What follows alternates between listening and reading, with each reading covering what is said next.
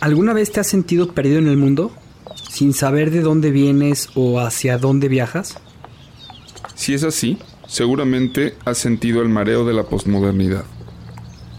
Una época confusa en que los valores y tradiciones del pasado se desintegran. Y se reconstruyen para llevarnos hacia un mundo desconocido. Yo soy Juan Pablo Lorriaga. Yo soy Javier Leuchter. En este podcast hablaremos de las preguntas que te haces todos los días acerca del mundo, la historia, las relaciones y sobre ti mismo. Esto es Náufragos. Una guía para el navegante postmoderno.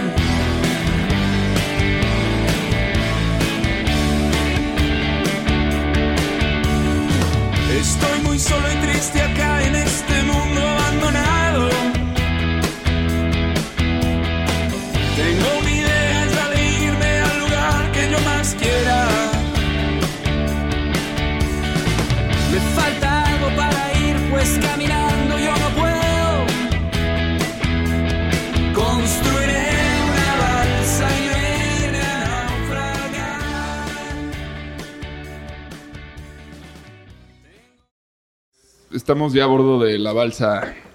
Eh, Juan, bienvenido. Hola, buenas noches. Qué gusto tenerte aquí. Es un gusto para mí estar en este A todos los que nos están escuchando.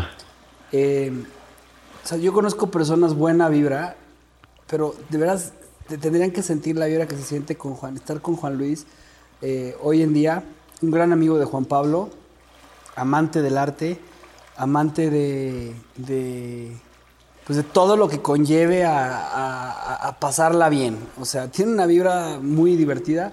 Ya les vamos a platicar más de, más de él. Este, pero pues bienvenida, la balsa. Hoy sí tenemos espirituosos. Hoy sí tenemos cervezas. Después de haber, después de haber hecho un viaje por, por, por Jung y por otras cosas. Hoy, hoy, hoy, hoy sí Juan dijo, nos tenemos que parar por unas chelas porque viene una persona a la que quiero y estimo mucho. Así que bienvenido. Qué rico. Muchas gracias, Javier. Pues yo encantado de estar en, este programa entre los náufragos. Em, eh, soy fan. Ah, qué padre. es real, eh, fan real. Y, fan de su programa, de su contenido y de las personas que aquí lo, que aquí lo arman. Este. Cuéntanos, a ver, pues nunca nos ha platicado nadie de los invitados qué opina de, nuestro viaje. ¿Cómo se ve del otro lado? ¿Cómo se ve del otro lado? Creo que es interesante. Aparte yo sí quiero decir, yo soy fan de la obra de, Juan Luis. Sí. O sea, la gente tendrá que conocer su obra. Yo le estoy pidiendo una escultura para mi casa. La vamos a armar. pendiente, la estamos armando. Pero, híjole, o sea, sí conozcan lo que hace José Luis, Juan Luis, este, vale la pena. Pero a ver, platícanos, ¿qué, qué, qué, ves desde fuera? Ahora que venías navegando y por estos mares y dijiste, ahí está la balsa de estos tipos, ¿cómo se ve? O sea, yo, yo, yo quiero de entrada decir que no, o sea, que yo a esta balsa ya me subí desde hace tiempo, porque otros invitados se, se los encuentran por ahí navegando y no, no, este, yo quiero también parte del intro. ¿No? Entonces, ¡ah, qué onda! ¡Ya llegué! no, me gustó esa parte eh, eh, porque te digo. Eh, fíjate que es algo que dejamos de hacer un poco porque nos tardamos bastante y luego había quien lo recibía muy bien y le entraba y había quien se ponía incómodo. Y, entonces, como que pues, pues ya eh, a partir de esta segunda temporada vamos un poco más al grano. Es, más corto el episodio. Bueno, yo me voy a introducir entonces. Pero, pero llégale. amigos míos, este, me encanta estar en esta, en esta balsa. Te digo que escuchaba sus ecos, escuchaba sus ecos eh, desde hace tiempo. Y eh, no, no he tenido la oportunidad de escuchar todos los sustanciosos capítulos que tienen porque me, gusta eso y se lo pregunté alguna vez, oye, pero no son un pedazote de capítulo. ¿Sabes qué? Que una buena charla no se lleva los 15 minutos a los que estamos acostumbrados a mantener nuestra atención. Entonces, de pelos, ¿no? Este, así como que relájate y, vamos a echar el, este, vamos a echar el viaje. Entonces, Pues, ¿qué te digo? Eh, lo que se escucha del otro lado del programa es la. Es, es, es, una como una respuesta, ¿no? Respuesta a muchas preguntas que tenemos por ahí en el, en el aire. Esa parte me parece fantástica. Y es que venir a platicar de lo que uno vive en estos tiempos, desde su trinchera, pues es, pues, pues es muy enriquecedor porque son tiempos de mucha incertidumbre, ¿no? Y son tiempos de mm, y son tiempos de, repensar mucho las cosas. Y yo creo que uno puede pensar acá en el cassette mil, mil veces y diez mil veces, pero hasta que no lo ponemos así sobre la mesa y vemos cómo, cómo el de al lado lo toma, pues, pues no nos vamos a poder no nos vamos a poder poner de acuerdo en nada, ¿no? Totalmente. y además algo que, que, que, es muy padre de, de, este tema de, las, de, esta plática es, es que te, te preguntas muchas veces o sea, lo he pensado, pero no he tenido con quién platicarlo. O sea, o lo he pensado, pero poderlo expresar sin que me juzguen, que ya cada vez estamos en una edad en la que pues pensar que te juzguen a veces es un poco tonto, pero te cuesta trabajo en este mundo. Cuesta trabajo que tus amistades empiecen a, conocerte de este otro lado, ¿no? Eso es, eso es padre porque, bueno, Juan Luis es de de mi grupo de amigos de la infancia y, bueno, yo a ti te mandé desde el primer capítulo porque hay como una complicidad. tu primer crítico. Hay una perfecto. Sí, sí, sí. Pero aparte hay una complicidad con él de, o sea, siempre, digamos, estas pláticas siempre se han dado entre nosotros, o sea, no era raro, era simplemente natural que se lo mandara. Pero pues a, a otros amigos como que me cuesta más, no porque vaya a sentir juzgado, sino porque simplemente digo, pues no sé, que eh, si, prefiero que, que, los encuentre o que ellos busquen o que nazca de ellos el interés por, por acercarse. Este, pero pues está, padre que, que, se está permeando y que efectivamente me, me, doy cuenta que hay esta hambre por, por, por, nutrir un poco el cerebro, por este, discutir ideas este, bueno, ya, ya es una necesidad. Y realmente, qué, qué chistoso que nos tocara iniciar este viaje y a las pocas semanas de estar navegando se viene el coronavirus, ¿no? Es como, este, tiene todo que ver además como con la impronta del, del programa. Está increíble, o sea, estoy encantado de que estés aquí y pues vamos a platicar sobre sobre lo, lo, que son, lo que es el arte, ¿no? Este, es un tema que hemos tenido ahí eh, en el aire, se ha aterrizado un poco cuando hablamos de cine. Yo tengo que soltarlo porque la verdad es que siempre escucho el, chiste de mi papá de que dice, de tu arte a mi arte. O sea, ese, esa ¿Por qué, parte... ¿Por qué dice eso la gente, güey? Dice eso la gente? no, puedo, no, no, puedo creerlo, güey. Ay, no sé, pienso que, pienso que hay una cierta solemnidad dentro del arte que, que está bien mofarse, de la cual está bien mofarse, porque... Porque nada, nada es tan serio y tampoco nada es, nada es solo un juego, ¿no? Claro, totalmente de acuerdo. Pero antes de entrar al arte, a mí sí me gustaría preguntarte, o sea, con una pregunta que va muy a los amigos que le hacemos, ¿quién es José? Eh, ¿Quién es Juan Luis Ramírez? ¿Quién es Juan Luis Ramírez? ¿Me, darías permiso de presentarlo, siendo en esta ocasión como tan especial el, hecho de tenerlo aquí y después ya tú, completarás lo, que falta? Este, bueno, Juan Luis es, primero que nada, yo, yo creo que es, este, es un, ser humano, ¿no? Una persona que sea... Que, que, se ha distinguido por vivir en la tierra y por haber nacido este, del vientre de una, de una señora que es Lupe, una gran, gran mujer. Este, es, alguien muy entrañable, creo que, que, todos los que lo, los que lo conocen este, coinciden en eso. Este, pero bueno, es, al final de cuentas, un buscador de, la verdad. Este, en eso creo que es donde nos hemos hecho grandes este, amigos y, hemos profundizado a, una amistad que pues, es, realmente de esas amistades de, una vez en la vida, quizás, ¿no? Este, porque pues una cosa es llevarte bien, que te caiga bien alguien así, y otra cosa es compartir casi que el mismo camino desde un distinto lugar. Este, pero en este caso, pues ambos encontramos en el arte la forma de, expresar eh, nuestras inquietudes este, más, más profundas que se manifestaron en, nuestra vida y nuestra niñez de distintas formas.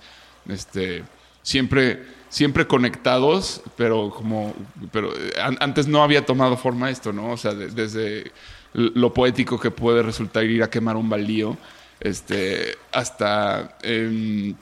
no sé, güey, o sea, cuántas, cuántas cosas eh, no, habremos hecho este, eh, en complicidad y eh, en, temas de portarnos mal, portarnos bien, de, hacer clubes, este, de, crear este, pues, escenarios, videos, este, todo tipo de, expresión. O sea, ahorita no, no se me viene a, como es son realmente una gran cantidad como de ejemplos son, que te Son los fundadores del terraplanismo en, el, mundo, este Juan Pablo y Juan Luis. Sí,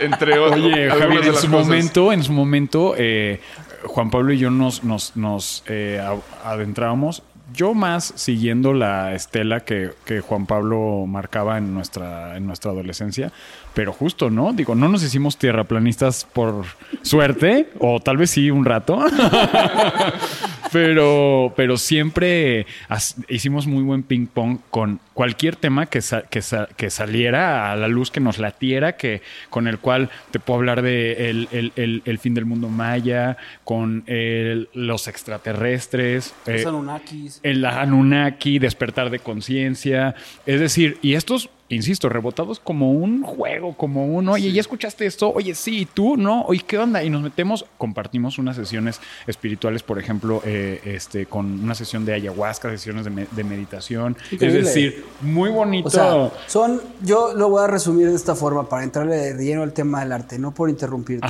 Es un ser humano entrañable artista, amante de la escultura, pero sobre todo amante de la diversión y la vida. Y del juego, sí. Y del juego. Sí, yo, ¿Pero del juego como jugador o del juego como.? No, no, no, del juego como, como modo de vida. Yo creo que eso, es, eso, es Juan Luis. y de hecho, cuando justo ahorita que hablabas de lo maya, ¿no? En algún punto estamos muy clavados con eso.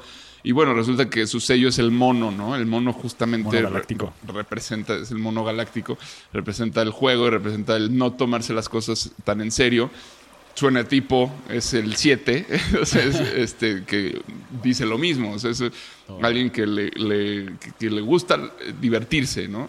Que le gusta divertirse y a través de la diversión encuentra, va, va encontrando el sentido. Y eso es lo que, creo que siempre hemos compartido, que siempre al final, al principio, se trata de jugar, de divertir, de destruir, de, este, portarte mal o portarte bien también, no, o sea, no necesariamente, pero bueno, nos gustaba mucho portarnos mal. Eh, y, de ahí como que se originan estas sensaciones que no puedes de alguna forma explicar, pero que, orientan eh, la personalidad, orientan el interés, orientan como quién eres, ¿no? Entonces creo que de alguna forma u otra los dos hemos encontrado en el arte ese terreno de juego en el cual podemos este, explorar y, echar, y aventar algo al mundo y ver qué pasa con ello. Escultor. Así es, así es. Este, Pero antes de escultor hay algo bien interesante. Eras empresario. Bueno, es que, es que hay tantas cosas por ser que, que yo no, yo no caí en la escultura por. Yo digo que la escultura eh, me, me, elige de alguna forma, ¿no? Eh, yo quise, puse muchos negocios, trabajé de muchas formas, vendí seguros, vendí terrenos. Diste eh, cursos de meditación. Di cursos de meditación, fui también un, guía. Chamán. guía espiritual. Entrenador de perros. Ah, también. Tuve una marca de comida de perros muchos años aquí en León, de comida natural, porque pues es que si le, si le rascamos, me, como dice Juanito, me he, pues me he entretenido por acá Wow, qué increíble, porque, o sea, todo esto que me dice que eres una persona que no le tiene miedo a, intentarlo, ¿no? Correcto. Entonces, ¿qué es el arte para ti? El arte. Em, esa es la pregunta, ¿no? Eh, ¿Cuál sería más bien la definición de arte? Exacto. O cómo yo puedo, cómo yo vivo el arte. Porque no quiero, porque estas son verdades que uno apropia, ¿no? Y, y el arte yo la vivo como sin duda una forma de vida. El arte no, no, no lo considero yo el objeto final, sino es todo eso que haces que te rodea, que suma desde la mañana, desde la noche en tu pensar, en tu actuar, en tu decir, en tu hacer, en tu comida, en tu vista, en tu oído. Eh, y, o sea, es, esta forma de vida que es substancial, estética, eh, que, te, que te permite seguir esto sin, o sea, que te permite, como bien dices, como intentar crear eh, y es de modo que, se que tú vas transformando tu entorno en una obra de arte como, como, como tal, ¿no? Tu entorno, tu mente, tu... Y, y qué pasa que pues al final este resultado, que podría entenderse como la obra de arte, resultado de todo este proceso, pues, pues, pues para mí no es más que un e, eso, el resultado de todo este, de todo este proceso. Okay. Porque para muchos el arte tiene que ver con la expresión de belleza o Sí, justo, bueno, ayer hablábamos este, de esto y creo que, creo que está padre ahorita hacer como la, distinción, ¿no? Eh, ayer que te escuchaba hablar sobre ontología con este Jorge Osuna, eh, pues justamente, eh, o sea, es que esta pregunta te la puedes hacer de modo personal, subjetivo o aterrizado a un cierto gremio, o aterrizado a pues, una cosa, eh, lo, que sea, algo muy particular, y la otra es la pregunta ontológica de qué es el arte, que sería el tratar de llegar a la esencia misma del concepto, y eso es lo que finalmente siento yo, eh, pues es imposible, y de alguna forma, eh, pero es, es, necesario hacerse la pregunta, ¿no? Porque qué es ontológicamente el arte es lo que te hace avanzar en la evolución de las artes como tal. O sea, en algún punto significó belleza, pero pues llegó Goya y, deshizo ese concepto. O este, después significó, bueno, pues cualquier cosa que, que te genere una fuerte sensación y que eh, ajá, y después vino el arte conceptual eh, y luego bueno ok pero también puede ser concepto sí, y luego este, el arte postmoderno que no dice nada o sea y que, simplemente es algo no sé no, ni siquiera podría ya definirlo se empieza a, volver complicado. Pero sí vale la pena siempre pues, arriesgarse creo yo a, intentar eh, dar esa respuesta como más eh, que, abarque todo, ¿no?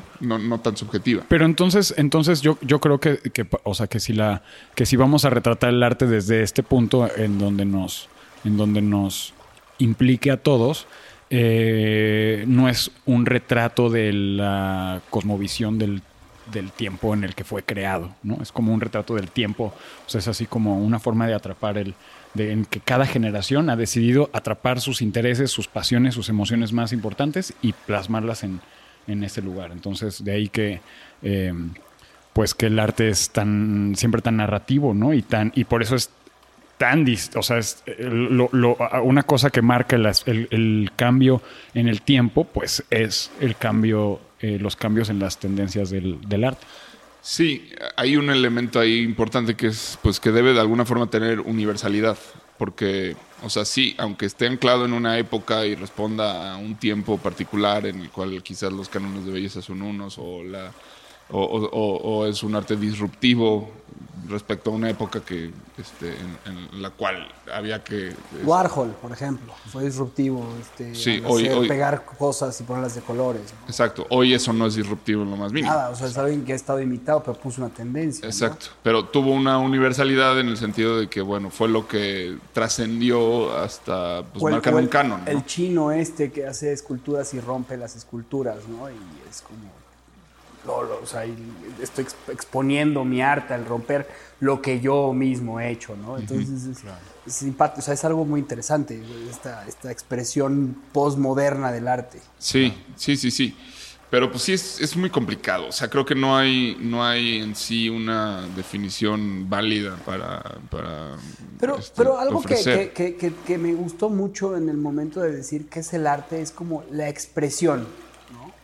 Y eso que acaba de decir Juan Luis, de, es la expresión de todo un proceso de vida o de un proceso en algún momento o etapa y aplicado a una fina, o sea, aterrizado a una obra en específica, porque al final de cuentas tú eh, ayer estabas escribiendo sobre una historia de post-COVID y, en, un lapso pues, relativamente corto aterrizaste una obra. Juan Luis en un lapso muy corto de tiempo eh, después de platicar con dos náufragos en una balsa, eh, plastifica una, no sé, un ancla, ¿no? Y en ese momento esa ancla significa para él eh, un parteaguas en su vida y esa obra ya tiene un significado increíble. Entonces esa expresión es arte. Es expresión, pero no se podría quedar en la expresión porque entonces ahí eh, pues no habría diferencia con el lenguaje quizás, ¿no? Yo creo que habría que agregar quizás un elemento que tú has dicho, pero es que siempre hay artes que desafían toda definición, ¿no? Pero pues sí, es la, plasticidad quizás, eh, la materialidad que pueda tener. Ahora eso... Pero pues pasó como el, artista que hace una obra en la que hace silencio. ¿No? no recuerdo cómo se llamaba, pero tú lo, comentaste en algún sí, momento. Sí, sí, sí, es este, ¿cómo se llama? Ay, ¿eh? No, no, es este... No recuerdo, pero es este, tiene una obra en la que llegas, se sientas. Es irónica, ¿no? Y, o sea, es... y no hay nada. O sea, es silencio completo. Sí, la apreciación del silencio. Ya me, metiste en este dilema terrible de, de acordarme. ahorita, me, ahorita, me, regresa. Bueno, sí, o el performance, ¿no? O sea, no, no hay una materialidad, pero sí hay un, un happening. O sea, eh, tiene, tiene una plasticidad, ya sea espacio o temporal. O sea, eh, requiere de un tiempo o requiere de un espacio. ¿No? Eh, en ese sentido, quizás... Este... Eh, podría ser una constante el tiempo y el espacio lo que determine qué es el arte, ¿no? Sí, y yo creo que hay otro elemento quizás también, digo, estoy pensando de forma muy aleatoria, la verdad es que son temas en los que ya no me pierdo mucho, pero, pero de alguna forma creo que eh, el arte invita, o sea, no podría haber arte sin un espectador, y el, espectador completa la obra. John Cage. John Cage, correcto, sí. Es, este, eso que dices es, es importante, o sea, es una reflexión que, tuve... Es una vía, o sea, son dos vías, no puede haber solamente una vía. Son, de, otro modo, me atrevo a pensar que no se le podría llamar arte. Ok, esa reflexión que te interrumpí, ¿cuál sería? Eh, la idea de que, de que, la, de que la, creación y todo el esfuerzo que se hace alrededor de esta para poderla concretar tiene no como finalidad, pero sí la necesidad de ser triangulada con un espectador. De ese, en ese momento, uno se pone en. tiene que entender entonces que su papel también es un poco de eh, el entretenimiento. Y no quiero, porque tiene una, tiene una forma de entenderse vulgar. Sí, entretenimiento es... pero también es una, es una forma egocéntrica, ¿no? No, pero es que, a ver, eh, entiendo a dónde vas, pero entretenimiento sí es una palabra como que es, eh, muy incompleta, eh, porque... Pues a, la hora que a la hora que tú entiendes que hay, o sea, que, que, entiendes que para, que para poder vivir del arte, que para poder vivir de la escultura, tú necesitas a un espectador, entonces en ese momento, y a mí lo que me gusta de lo, de lo simple de la palabra entretenimiento, que tienes razón, que puede ser demasiado simple, pero más bien hablemos de la idea de tener un espectador, es que te debes a un público, una parte de ti, ojo, ¿eh? porque no, no, porque, porque perfectamente puede existir y, y, que son geniales los trabajos de quien, de quien es un ermitaño toda su vida y nunca se expone y no por eso su trabajo no es absolutamente genial. ¿No? Sin embargo, ese trabajo tarde o temprano pues va a tocar la luz porque somos estos seres que consumimos mucha información y que, para que trascienda en la línea del arte, pues sí tiene que tocar en algún momento eh, al espectador, ¿no?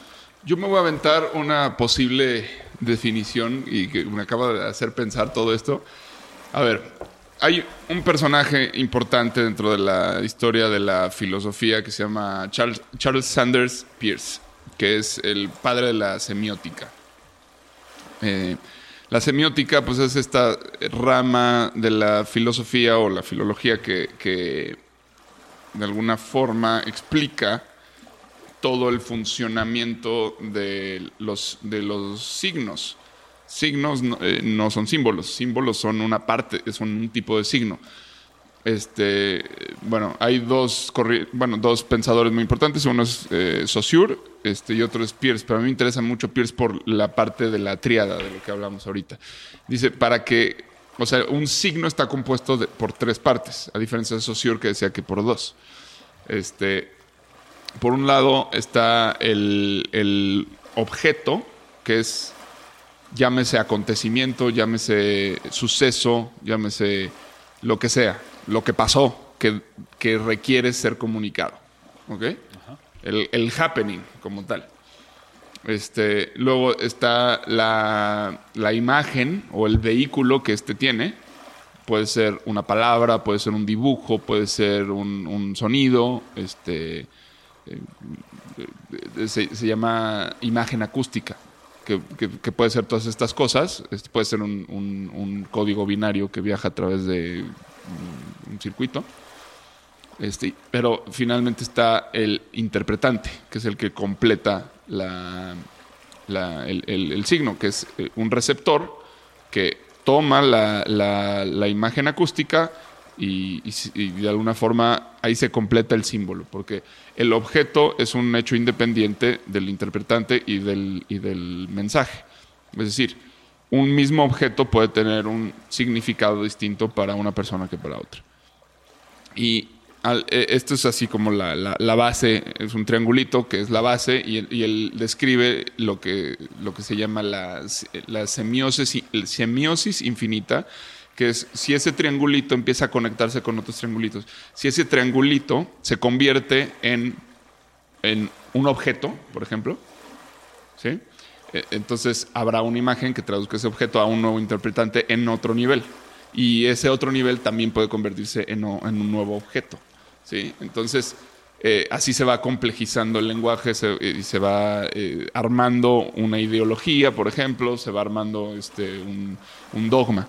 Este, en, entre otras cosas, ¿no? Entonces, por ejemplo, si, si nos vamos muy a, a lo, algo muy gráfico, muy, muy típico, pues es la, la manzana. Una manzana este, pues una manzana, bueno, es una fruta, hay un objeto que pues es tal cual la forma esta que tiene, como de redondita, Corazón. corazoncito, este, y, y, bueno, luego está el interpretante, es alguien que llega y la muerde y, y ya identifica este, lo que es, eh, se come, ¿no? Entonces, bueno, ahí está, la manzana ya tiene un signo. Después llega alguien y te cuenta la historia de un árbol de manzanas que, este, es, que, que, eran prohibidas y no debían comerse y demás. Entonces esa manzana pasa a convertirse un fruto en un fruto prohibido que, es, eh, que representa el pecado. ¿no? Entonces ya llega a otro nivel ese, ese signo. Entonces creo que el arte consiste justamente en, en, eso, en llegar a, a como a los límites. O sea, es, es una forma de, de, de, lenguaje lo más sofisticado que tenemos, porque es Total. la ciencia del lenguaje. Es como, o sea, el artista es como el ingeniero que, que crea cohetes para que vayan al espacio a explorar este, otros mundos. Bueno, el artista crea cohetes para ir a, a explorar eh, otros mundos dentro del lenguaje de los signos. Aparte es espectacular porque el arte, o sea, cuando tú ves una obra, por ejemplo, de Juan Luis y, y, y está expuesta, ¿no? En, en, una sala. Entonces llegas y, y, Juan Luis presenta la obra y dice, bueno, pues lo que quise representar aquí es la humildad del ser, estando eh, derrotado ante, bla, bla, por decir algo, ¿no? Y entonces llega, llego yo y digo, para mí representa la, la, vulnerabilidad completa del ser humano. O sea, para él fue la humildad, para mí fue la vulnerabilidad.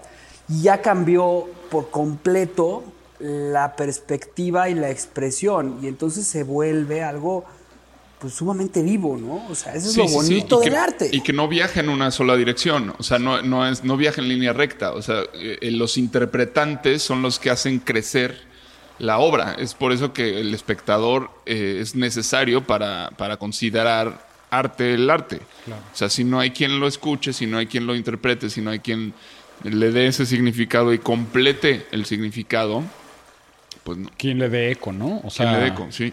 Pienso que en no, ese sentido... No eh, hay semiosis en ese caso. Bueno. De acuerdo. Uh -huh. Esto que, esto que dices me, me regresa un poquito a, a, mi, a, mis, a mis bases, ¿no? Yo, yo estudié diseño industrial. Uh -huh.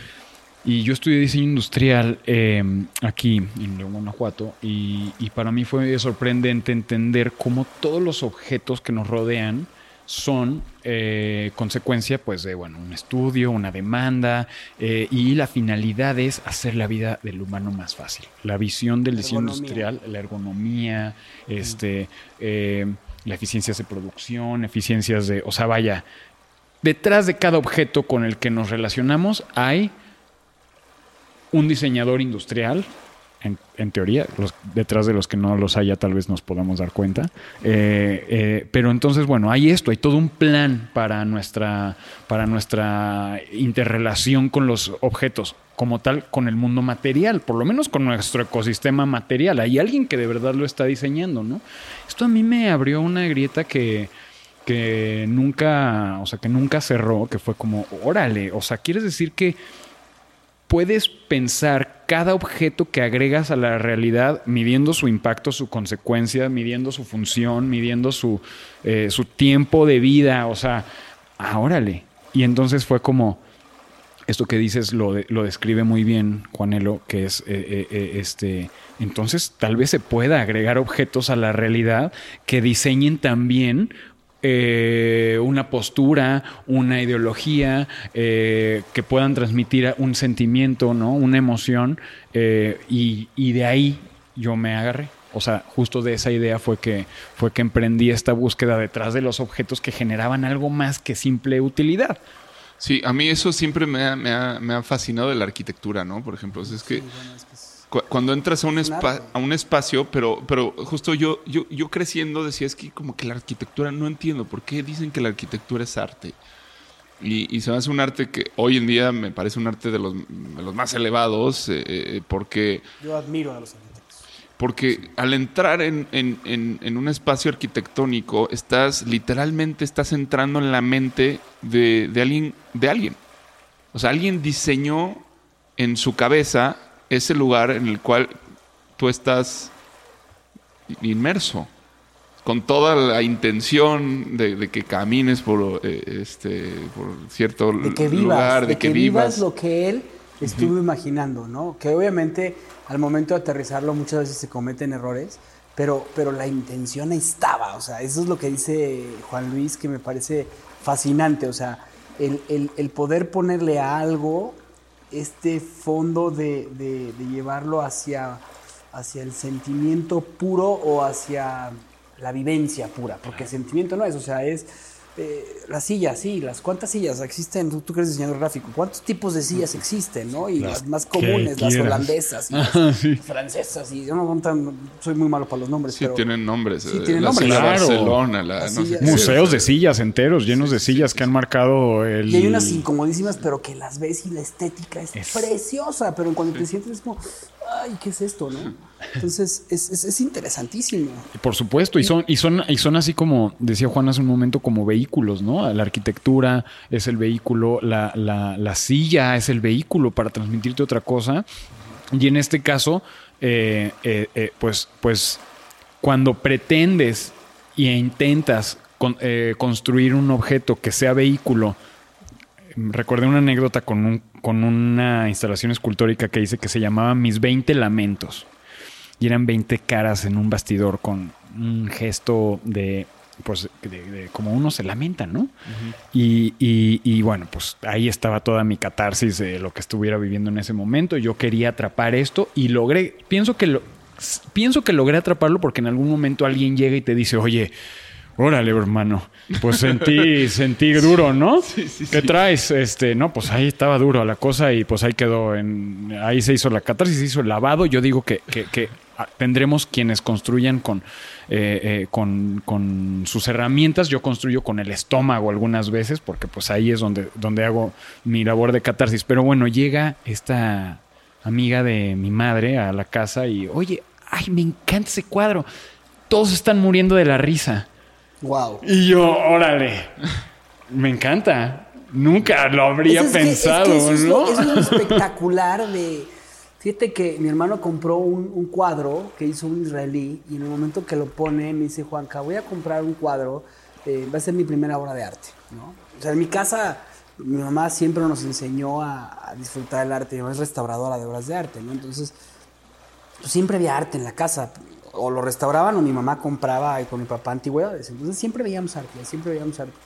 Y, cuando Juanca compró su primera obra de arte, me acuerdo que nos manda la fotografía y le digo, Juanca, no juegues. O sea, es el Estado de Israel siendo una sonrisa increíble. Y dice, Javi, ¿dónde ves la sonrisa? O sea, sí veo el Estado de Israel, sí se ve el Estado de Israel, pero ¿por qué ves? Pues está la estrella de David, esto, esto. Y era la interpretación wow, Javi, o sea, qué padre que interpretaste así el cuadro. Y, compró el cuadro, no por mi interpretación, porque él le puso tu interpretación, pero nos gustó a casi todos. O sea, llamó a la familia, a estas raíces que tenemos en el apellido. Y, espectacular, ¿no? O sea, lo que hace el arte, como dices tú, o sea, una persona fue, órale, brother, hermano, no manches, te sentías muy mal, estabas doliéndote, y el otro, el otro fue... No, pues fíjate que eres tú, ¿no? Eres tú, el, que, al que le duele. Exactamente, ¿cómo es en ese sentido como un espejo la, la creación y la apreciación? Y en esto que dices que me parece fascinante por, porque... porque eh, luego escucho también el comentario, bueno, es que yo no sé nada de arte, ¿no? Yo no sé, yo no sé nada de eh, cómo, cómo apreciar una obra. Este. Eh, pues, vas a decir tú? ¿Con el corazón o con el, con el estómago? Yo les contesto así, ¿tienes estómago? Sí. Ah, pues ya eres experto en crítico de arte, ¿no? Si te mueves, si algo te movió la tripita y te hizo algo, este... Estamos hablando de la, de la, de la belleza que radica en el poder de la creación. No, no, no, no. Habrá, habrá obviamente expresiones mucho más exquisitas que otras y habrá, eh, bueno, demás, pero... Sí, una precisión para referirte a una, cierta experiencia o, o, sea, digo, en cuanto al crítico, ¿no? Estamos diciendo, o sea, sí, habrá quien, quien sepa este, cómo bajar quizás algo como general eh, con respecto a un contexto estético de obviamente pues ahí hay, hay, una trayectoria entonces puedes ubicar temporalmente puedes notar referencias, puedes notar este tipo de cosas, pero esencialmente cualquier persona puede ser un gran crítico de arte. Esencialmente, si a ti este, este, o sea, esta pintura, esta representación te, te llegó, te recordó, te conectó con un recuerdo, te, te generó una alegría, eh, te... ¡Wow! ¿Sabes qué? Ese vehículo funcionó de pelos. Y decía un colega de, Guadalajara, en donde hice un internado este, de, artes plásticas, que a él le gustaba justamente como que llegar a su casa y él decía que ese era como su wall de Facebook, ¿no? Así como, pero para su casa, ¿no? Él quería que su casa y sus muros le recordaran las cosas que a él más le importan recordar. Y por eso retacaba sus paredes de lo que de sus cuadros, de sus artistas preferidos, de, sus, de las representaciones de la gente que él más le movían. Y me pareció una cuestión muy sensata, ¿no? O sea, porque pues no es porque porque uno, o sea, eh, porque este vehículo tiene la finalidad de ir a comunicarse con alguien y basta con que ese alguien esté dispuesto a escuchar tu trabajo para que el círculo esté cerrado y entonces, eh, pues nada, el arte en ese nivel pueda funcionar. Fíjate que es, que el arte sí es, obviamente, es poderosísimo, pero es, una, es una herramienta del mundo de lo sutil, ¿no? Este, que, es algo que, se, que, hoy cuesta mucho de trabajo descubrir y creo que es una pena que la relación con el arte hoy se haya convertido en, espectáculo en el sentido de que pues vas al museo, te sacas la selfie, ay sí, este eh, los puntitos de, de Kusama o el, perrito de de, Kunz. de Kunz o los, las bolitas de, de este otro se llama sí, de Hills, ¿no? Así también que este, o la esquizofrenia de Polo. ajá, pero, pero bueno, todo, se convierte en un dato. Todo se convierte en un dato. Y, y, ahí es cuando no estás viendo para nada el arte, ¿no? En mi opinión, muy personal. Yo, por ejemplo, cuando he, sentido así algo, wow, que digo, qué desafiante, qué increíble, muchas veces, pero ahorita justo estamos hablando de, escultura y de arquitectura, hay, hay, un, hay un caso que a mí, bueno, me, me fascina, que es Gilitla, ¿no? Edward James, que es este lugar en el que hay esculturas arquitectónicas, al menos así yo las definiría, porque son algo que no es una cosa ni la otra, ¿no? O sea, la, escultura este, termina en el momento en que aparece el uso, ¿no? la utilidad que tiene, y la arquitectura termina en el momento que deja de haber la utilidad. Y eso, esto está ubicado ahí. En está la escalera donde puedes subir, pero no hay escalera. Pero no, llega a ningún lugar. sí, sí, sí, sí, sí, Cuartos que, que, están maravillosos, pero no tienen paredes y, o sea, es una, una, ventana, ¿no? O sea, una habitación con una ventana y, sin paredes. Entonces es, es, es, algo, wow, o sea, que realmente te lleva muy lejos, muy lejos. Y, te hace preguntarte sobre, bueno, qué intención tendría este, este James y, qué estaba viviendo aquí, qué, qué, realmente, o sea, qué quiere decir, o sea, cuando, cuando no me pone una pared aquí, ¿es acaso esta selva, la pared que, deberíamos estar eh, entendiendo, o el techo. Eh, para a mí me parecía pues, todo un ensayo sobre la locura, pero a través de la escultura y la arquitectura. Como, una... como Dalí, ¿no? Como, como cuando vas a Park Well, que vas y entras y dices, ok, ¿qué quiso explicar aquí, no, Dalí? O sea, ¿por qué el rosario para entrar a su casa? ¿Por qué? O sea, este tema sí, sí, sí, eh, que te hacer una pregunta de qué quería decir el autor. Y, bueno, lo más bello es que no hay una respuesta, ¿no? O sea, creo que el arte también tiene esta, esta cosa como de, del final abierto, es muy importante. En el cine es, es esencial y es arriesgado, la gente no quiere eso hoy en día. O sea, hoy la, la gente le gusta que le mastiques la, la, comida y la, respuesta y te la entregues y pues eso es no es arte. Perdón, pero no es arte. O sea, eso es entretenimiento. Eso es el entretenimiento del que, del que hablábamos. Entonces, tú llegas a la escultura a través de el diseño industrial. Así es, a mí me malpare el diseño industrial. Pero, pero o sea, tú, tú por ejemplo, a mí, me, a mí me interesa mucho la, la, escultura porque creo que es una de las artes pues, más antiguas, este, más complicadas. El poder representar desde un pedazo de piedra este, la belleza de algo que estaba internamente creado por la mente de una persona, como lo hacía pues, los grandes Miguel Ángel, este, por decirte quién sea, ¿no? Hasta hasta llegar a un Juan Luis Ramírez que utiliza pues, plastilina, que utiliza arcilla, que utiliza cobre, que utiliza metal, que utiliza aleaciones, lo que quieras. O sea, ¿cómo, cómo empieza a despertar esta, esta emoción por transformar algo y, llevarlo a, a, un, a, un, significado? Mira, la, eh, le das al clavo cuando citas esta enlistas estos materiales de los que platicas porque, porque justamente cuando yo entiendo las técnicas y las diferentes materiales justamente paridas del diseño con los que nos relacionamos, pues la gama es muy amplia, pero no es infinita. La gama, por lo tanto, de la escultura es muy amplia, me refiero en cuanto a su materialidad. Porque, porque yo encuentro en, la escultura, a diferencia de la pintura, a mí la pintura me estresa muchísimo. Eh, me, pone de pánico, ¿no? Un lienzo blanco, dos dimensiones y encontrarme con el color. Yo no manejo el color. Eh, mi, mi, novia me ha enseñado un poco esto. Mi novia es pintora y, y ella maneja el color verdaderamente. Y cuando yo, cuando yo me puse como a querer entender, pues, entonces, ¿qué es lo que yo manejaba? Pues yo manejaba volumen. Eh, yo, yo, yo, yo, mi trabajo es agregar volumen a este mundo de volúmenes. Pero entonces estamos hablando que, que, que, si el color es, es proporcional, o digamos que si el color existe gracias a la luz, eh, pues el volumen, bueno, se aprecia gracias a la luz, pero existe sin luz. El color no. ¿no? Perfectamente, ¿no? Claro, claro, me, quedé, pensando. Y, entonces, y entonces dije, órale, ok, entonces la escultura es un juego, pues claro, de luces, de sombras, pero sobre todo de volúmenes. Vaya, es un juego de volúmenes, ¿no? Este, que a través de sus luces y sus sombras, bueno, pues descifrará. Sí, claro, y que a veces puede ser sin, sin volumen, pues, a través de la luz y la sombra puedes hacer volumen. O sea, eso es lo interesante de la También.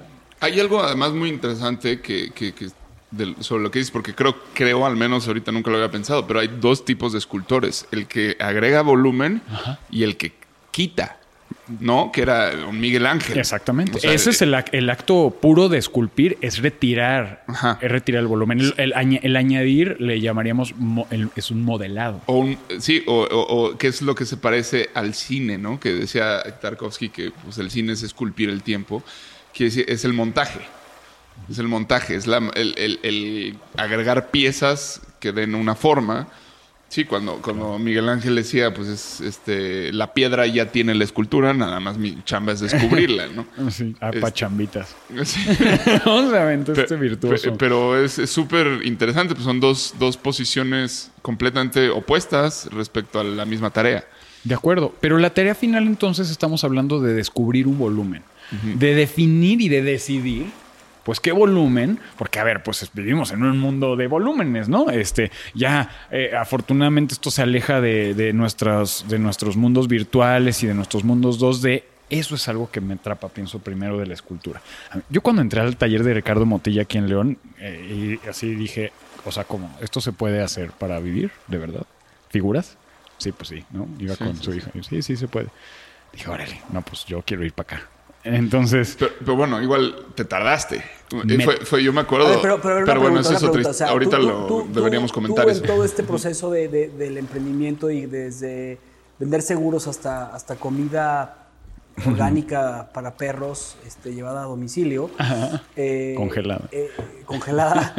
no sabía que era congelada. Eh, también en este proceso, ¿la escultura siempre te llamó la atención? Sí. ¿Sí? Sí. ¿Y adquiriste algún momento alguna escultura?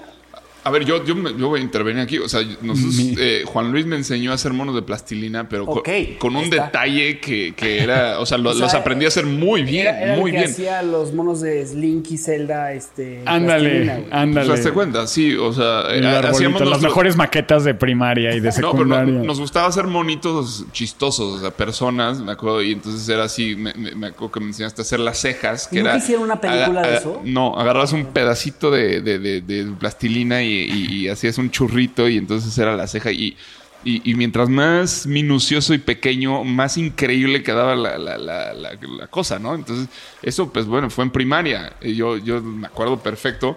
Así como Juan Luis tenía eso, yo tenía lo de las, las películas, ¿te acuerdas? O sea, agarrar la cámara y a ver, ahora eh, se, jugábamos a que aventaba una pelota y esa pelota, no sé, botaba por todo el León. Infinitamente. Y infinitamente y llegaba a la Plaza Mayor y rebotaba. Entonces íbamos y grabábamos así como eh, botaba al lado de JC Penny y luego iba por la calle y así. O sea, ya, ya desde esos juegos empieza a aparecer este, la verdadera vocación. Y Juan Luis siempre tuvo realmente pues este, la, la, la pinta de un artista y, aquí era raro que. ¿Cuál es la pinta de un artista, Juan? pues esa, es un güey que. que, Creativo. Pues, pues, sí, que de entrada para la parte de, los negocios, que es lo que estuvo haciendo, pues era muy informal.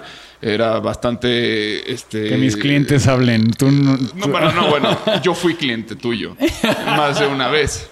Este, sí, es cierto. o sea, Buen amigo. Vaya, o sea, había lagunas donde no debe haber lagunas, ¿sabes? Este, donde, donde, claramente, pues no, no es tu vocación, güey. Perdón.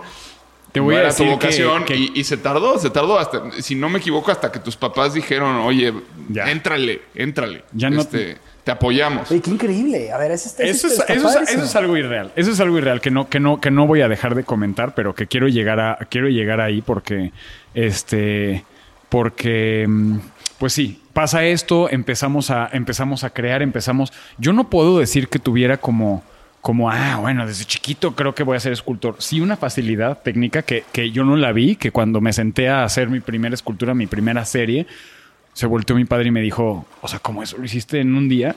¿Te cae? Sí. No, pues sí estás cabrón. Entonces, pues, pues dije, ah, bueno, pues vaya, hay, hay, hay, hay facilidades técnicas. Hay una cierta facilidad técnica. Yo digo que le di la vuelta al desierto. yo elegí la vuelta al desierto y no el camino directo porque ciertamente en 2009 hago mi primer serie después de aprender un par de materiales eh, con los cuales puedo crear volumen en la universidad y entonces defino mi primer serie y una serie sin pies ni cabeza, ¿no? Es nada más que Pasar la materia ni siquiera, esto no era una cosa de materias. Las materias me enseñaron los materiales, yo tomé los materiales y me puse a hacer figura humana. Como una necesidad mía, como algo que... Expresión. El juego eh, divertido y apasionante de la expresión. ¿Y de qué? De que poner un par de cejas, como dice Juan, y una nariz así, y tal vez una boca así, así levantadita, pues ya te está diciendo algo, ¿no? Pero entonces estamos hablando de que, de que la arquitectura del cuerpo transmite por sí sola un lenguaje que, eh, pues que podemos leer sin que nos esté diciendo nada. Y no nada más del cuerpo, ¿no? Justo eso que decíamos, o sea, la, posibilidad de, crear un objeto con una expresión este, dentro de, cómo se crea eh, un signo. Y bueno, ya sabrá quien lo vea que que ve. Eh, y a ver, y a ver, y es que además también lo puedes ver en una escultura abstracta, ¿no? Pues hay una escultura que puede tener un cierto movimiento que digas, bueno, esto me, me remite el viento pues qué difícil hacer una escultura del viento, pero, pero seguramente que eh, si, o sea, si hay la fluidez necesaria y si hay la ligereza con respecto a, o sea, lo irónico que puede... Exacto, a tus materiales, pues consigues transmitir ese mensaje, ¿no? Qué interesante, qué mundo. Entonces, la pregunta es, ¿qué voy a decir y con qué lo voy a hacer? Ahorita respondemos esas dos preguntas que me interesa mucho llegar.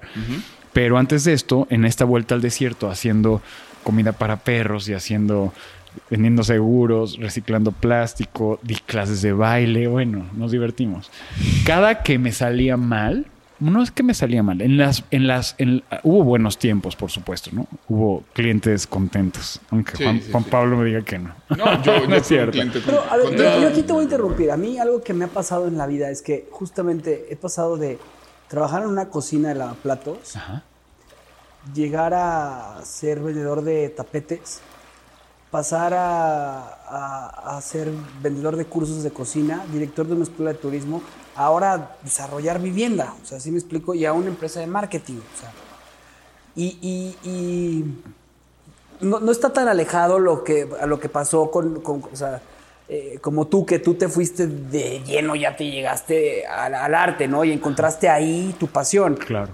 Pero volteas hacia atrás y cuánto no aprendiste de todo este proceso. O sea, eh, desde organizarte financieramente, desde, desde entender cuando un cliente te pide algo, cómo escucharlo y qué es lo que quiere. O sea, toda esta parte del proceso de aprendizaje o del camino al héroe o de como le quieras llamar es espectacular en la vida, ¿no? O sea, este, esta vuelta al desierto tenía que ser, no puede ser una vuelta derecha. O sea, no puede ser como en Alicia del País de las Maravillas cuando se voltea el gato y le dice, bueno, puedes ir por cualquiera de las puertas y vas a llegar con la reina, pero si quieres el camino rápido, ahí está la puerta y le entra, ¿no? Claro, pero justo. Todos quisiéramos eso. Todos quisiéramos eso. eso es lo menos probable. En el camino del héroe, en el camino del héroe aparece una figura que es el, el chamán. Sí. Eventualmente. Y el chamán en la vida de Juan Luis no sé, no sé, me gusta pensar que yo lo he sido. Eh, eh, Tú eres mi chamán, Juanito. No seas egocentrista, Juan. No, pero no, no, no. Pero, sí, eh, a ver, pero sí tiene un papel. Pero quiero que ubiquen el Rey León. ¿Sí? O sea, cuando Simba anda ahí en Hakuna Matata, en, en la pendeja, sin, sin, sin acordarse de cuál es su chamba. Y, Rafiki, llega, le pone tres madrazos, le dice, mira, ve, déjate llevo a, que veas tu destino, cabrón, y que entiendas, ¿no? Bueno, creo que no fui el único chamán en la vida de Juan Luis. Mucho en la vida de muchas personas. Tal vez, pero en, su caso no fui el único, estoy seguro. Eh, eh, o sea, la, la, vida tiene su manera de decirte, oye, despierta, tu camino es por aquí, ¿no?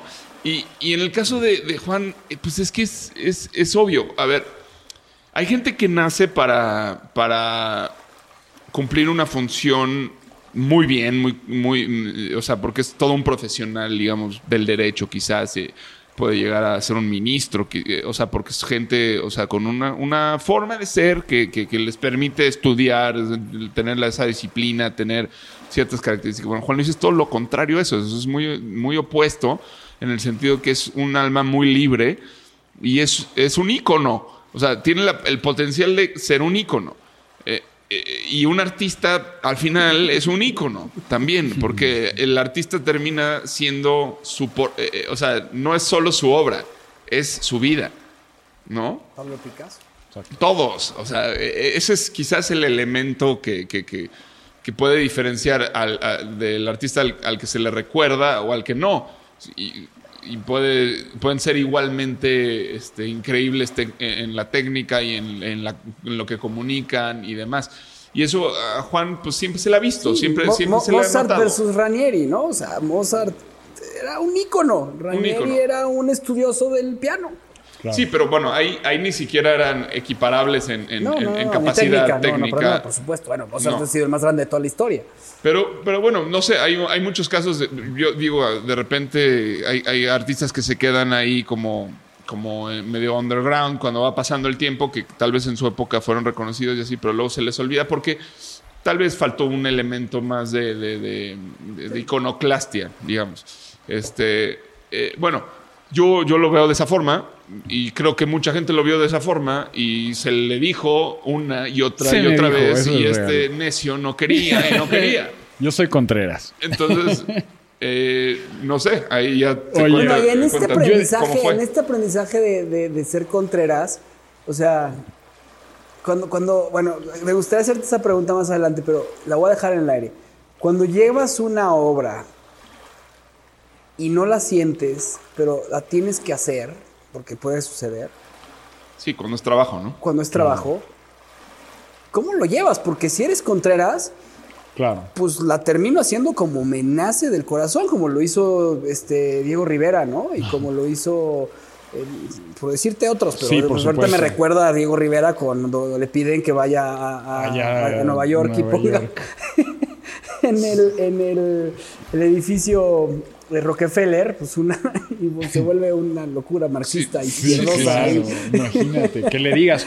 Yo, yo, respeto y admiro muchísimo a estos eh, ideales, idealistas tan geniales, ¿no? y, y yo eh, nunca he tenido una situación así tan, tan drástica en, donde en estar frente a un proyecto que, desafíe mis, mis ideales, ¿no? Y, pienso... Aún, aún. Aún, pienso que aún no, hemos estado ahí como para tener esto. Yo al, yo al revés, en este caso, cuando las comisiones, como se entiende el trabajo que no viene o sea, pues que es una petición, ¿no? Que es un trabajo colaborativo. como el que va a hacer mi casa. Como el que vamos a hacer pronto, Javier. Exactamente. A mí más bien me parece, y te lo digo genuinamente, pues algo pues algo genial. Platicaba con un amigo recientemente como, oye, es que este amigo es, es saxofonista y me decía, es que me acaban de pedir una intervención en, piano. Y otra. Y le digo, oye, pero ¿no es genial que, que alguien llegue confiando, entendiendo que, bueno, tú eres esto, este es tu sello, ¿no? Eh, a mí me gusta la figura humana y la doto, siento de alguna agonía mm, o una fantasía ahí muy particular, puedo, podría describir como un sello. Entonces, quien se acerca a ti, conoce ese sello, normalmente.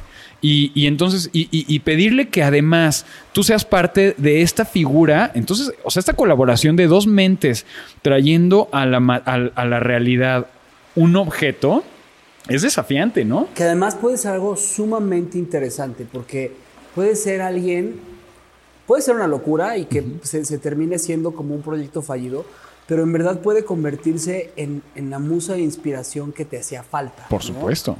Porque es una decisión que tú no habrías tomado. En el piano encontré lo que me faltaba para poder hacer este, este eh, jazz diferente del saxofón. no lo sé, ¿no? Sí, total, pero sí, sí es eso. Entonces a mí más bien me parecen, en este momento de mi carrera, eh, situaciones muy enriquecedoras. ¿Por qué? Porque te van a pagar y te van a acercar a una, a, un, a una arista que tal vez tú no habrías elegido. Entonces, wow. Ah, de, hecho, o sea, hablando un poquito de historia, Picasso así empezó. Picasso, eh, cuando empezaba a, pintar en, las calles, eh, lo que hacía era, fíjate nada más, le pedían que replicara, pudo haber sido un gran falsificador, eh, replicara a los grandes franceses o holandeses de esa época. Entonces llegaba Juan Pablo Lorreaga con su cartera llena de dinero, que es una analogía. Es un hipotético este, bastante poco realista. puede, ser un, puede, ser un, futuro muy cercano, pero. No creo. Este, Ojalá que sí. Este, y, decía a Pablo, Pablo, quiero que me pintes como Rembrandt, ¿no? Y entonces Pablo pintaba a esta persona como Rembrandt, la oscura, y entonces ya. Hasta que llegó un día y se enojó y tiró todo y dijo, te voy a hacer, voy a hacer esto. Y entonces ahí rompió ese esquema, ¿no? Entonces, pero, pero a, lo que voy con todo este punto de lo que pasó con Picasso y que pasa a un artista como tú, este, que tiene ese potencial para hacerlo, porque ya te lo dijo tu chamán, que es, eres un ícono, es cómo esta experiencia de todo el pasado lo aterrizas a, una estabilidad mental, porque a veces el artista requiere de no tener una estabilidad mental, de no tener una estabilidad emocional, de no, porque cuando más locos están en todos los sentidos, es cuando las grandes obras se generan, ¿no? Cierto. ¿Es cierto eso o no es Pues cierto? totalmente cierto. Y yo, Yo creo que hay un, un poco de tabú al respecto, pero, pero, este... yo, yo ¿Qué quisiera hacer una intervención. Me gustaría que respondas esa pregunta, pero justamente mi intervención va a propósito de lo que está diciendo Javi. Tiene que ver con la capacidad de romper las, las estructuras, ¿no? Claro. Y bueno, hablando de eso, se nos está agotando el tiempo. Ok. Yo estoy dispuesto a romper esa estructura. ¿Me explico? A ver, nos propusimos que este programa dure una hora en la segunda temporada. Ok. ¿Sabes qué? La plática está muy buena. ¿Queremos que dure más? Sí, ¿Podemos darnos ese permiso? sí, claro. ¿Por qué no habríamos de poder? Bueno, porque, ah, pues ya dijiste, ya cabrón. dijiste, y ahora lo cumples. ok, ahora lo cumples. Ajá, exactamente. Y creo que una parte importante de la labor del artista es, Es esa. incumplir. Es incumplir. Es, es decir, bueno, sí, yo me comprometí con eso, pero ¿sabes qué? No puedo. Claro. No puedo. Y no podemos. Pero, pero Entonces, sí bueno, vamos a darnos eso, media ¿eh? hora más. Vamos a darnos media hora más, porque también los límites, digo, Son buenos. Son Me buenos. encanta que Pedro Fideberg no usa el verde. ¿Han visto eso? Ese No. es su límite. Dice, todos los artistas deben tener un límite. Yo no uso el verde. Wow. Excelente. Y sí lo usa a veces. Rompe su propia.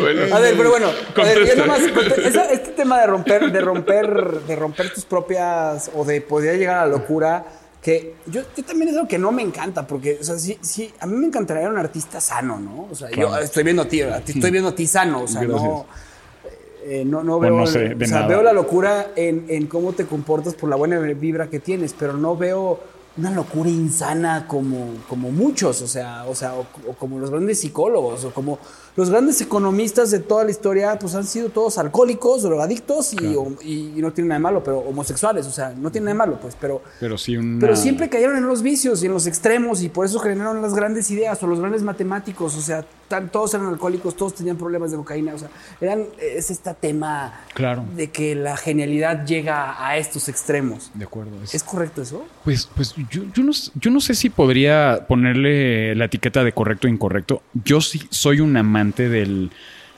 eh, de la oveja negra, del loco, de la esquizofrenia. O sea, en ese tema me encanta poder convivir y pensar que existe esa tocarlo, tocar esa posibilidad, por supuesto, es que es que es fascinante, ¿no? Eh, yo que no tengo la memoria ni la mente para, para poder para poderme haber dedicado a las ciencias o a la filosofía o algo que demanda o la medicina, no sé, algo algo así de demandante.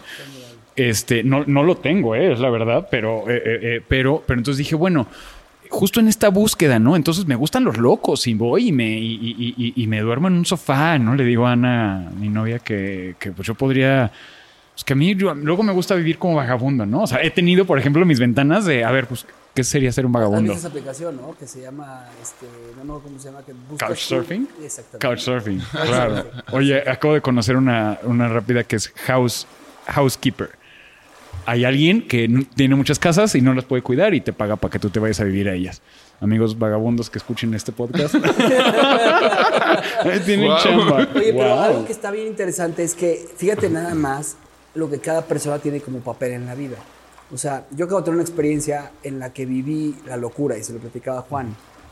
Y yo no quisiera vivir la locura. No. O sea, yo no quisiera vivir la locura. Pero tú tocas la puerta de la locura, te animas a ir a la locura, buscas la locura y la expresas en algo. Eso es lo bonito del arte, ¿no? Ajá.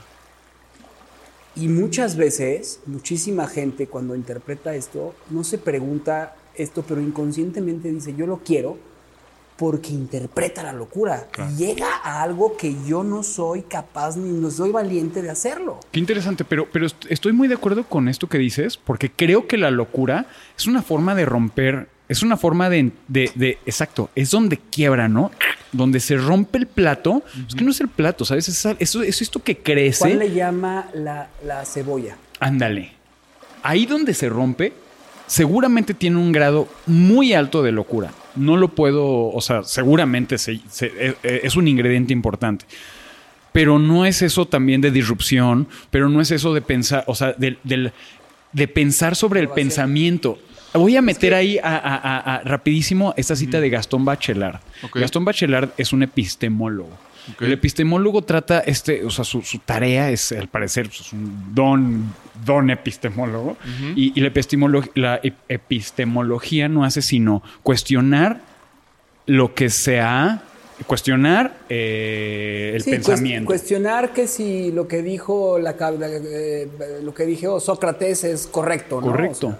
y entonces nos estamos verdades que ya tenemos como claras. Eh, pero como si estuvieran cargadas en leyes de Newton. Exactamente. Y este cuate dice, bueno, basta con que una de esas veces no se cumple esa ley para que la ley sea falseable. a lo que voy es que a lo que voy es que eh, me, encantó esta, esta forma que me parece que es la contraparte de la locura. Es que la locura te permite desaprender lo que aprendiste. Y siento que el arte te obliga a, hacer eso, ¿no? O sea, te obliga a voltear a ver quién me enseñaron que yo era.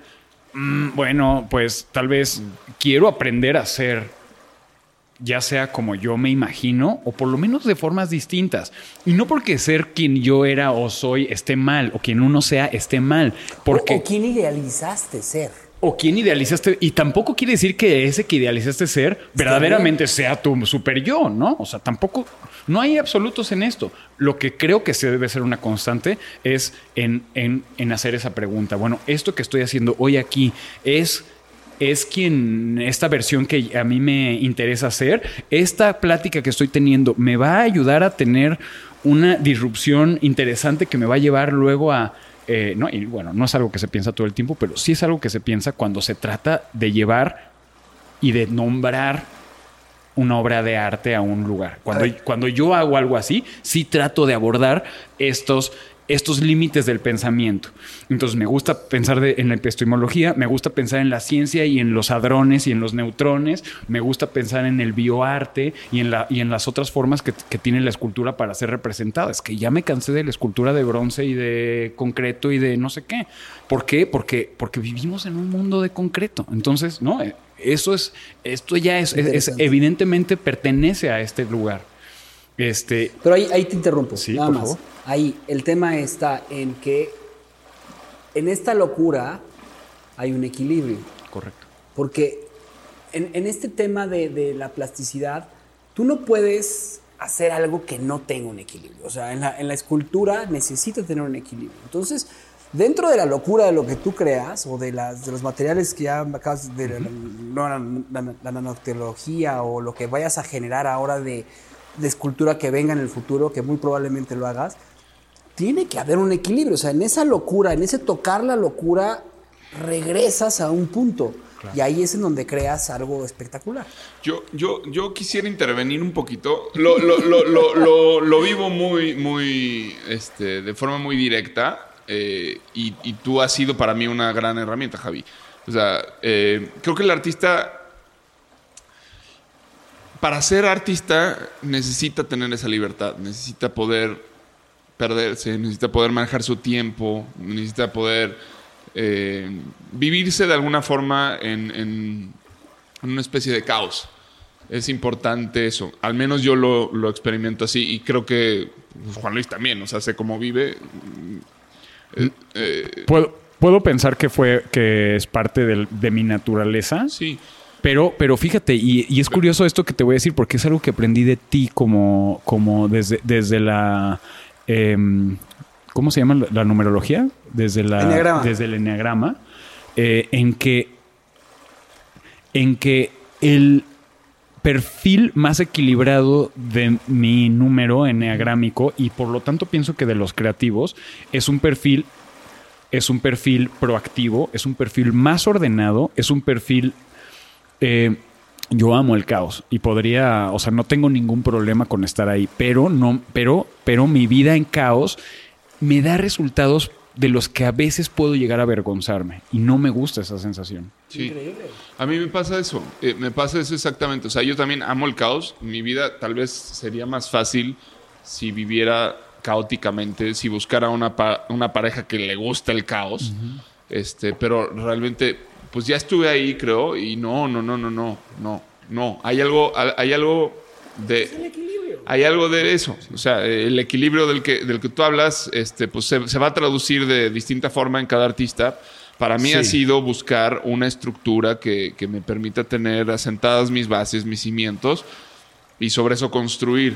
Y construir esos cimientos, vaya que no es fácil, es, es difícil, pero, pero justo, o sea, nosotros lo, lo, vivimos todos los días, o sea, nosotros hacemos trabajos comerciales, clientes que quieren que le haga su video de, de su empresa, este, y, bueno, yo a todo le quiero meter mi, mi rollo cinematográfico y, así de repente pues te los echan para atrás y es como, ¡ay, tan ah, cabrón! Así. Claro. Y no, no, no, este tipo no, sabe nada. no, no vio a Tati, no vio a no sé quién. Y, claro, bueno, o sea, eh, pero bueno, eh, aprendes a apreciar que pues es, es, así. O sea, necesitas dar eh, de un poco de, de, eso, de eso que te sobra, de eso que sabes hacer, para poder tener una base que te permita volverte loco. O sea, si, no, si no hay una base, la locura es muy peligrosa. Eh, creo, que, creo que así lo hemos vivido, así eh, me vengo construyendo y la verdad es que es súper importante que haya gente como tú, Javi, que sepa ver eso que sepa eh, que vale la pena apoyar a un artista, porque... De acuerdo. Y no por el interés de, lo que... A ver, si le echo... Si le, si le pongo lana a este güey al rato va a valer un... No, no, no. Esto no, no, es, no es un tema de, bienes raíces, ¿me explico? Esto es humano 100%, esto es... O sea, yo no sé cómo lo vives tú, cómo, cómo, cómo para ti ha sido ser un mecenas, porque pues, al final del día lo ha sido, sigue siéndolo.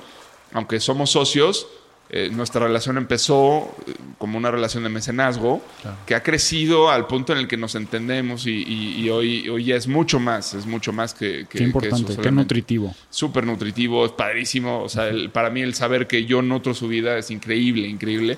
Y, bueno, pues, ¿cómo te puedo explicar lo, que ha representado que tú entres en mi vida, ¿no? Y que tú nutres a la mía, porque es espectacular. O sea, hoy veníamos hablando en, la balsa este, de, de un libro que está leyendo eh, una persona muy importante para Juan, que tiene que ver con la sexualidad. Entonces yo llego a platicarlo con, con mi esposa y, se, o sea, son cosas que te alimentan, pero, o sea, yo qué es lo que veo es que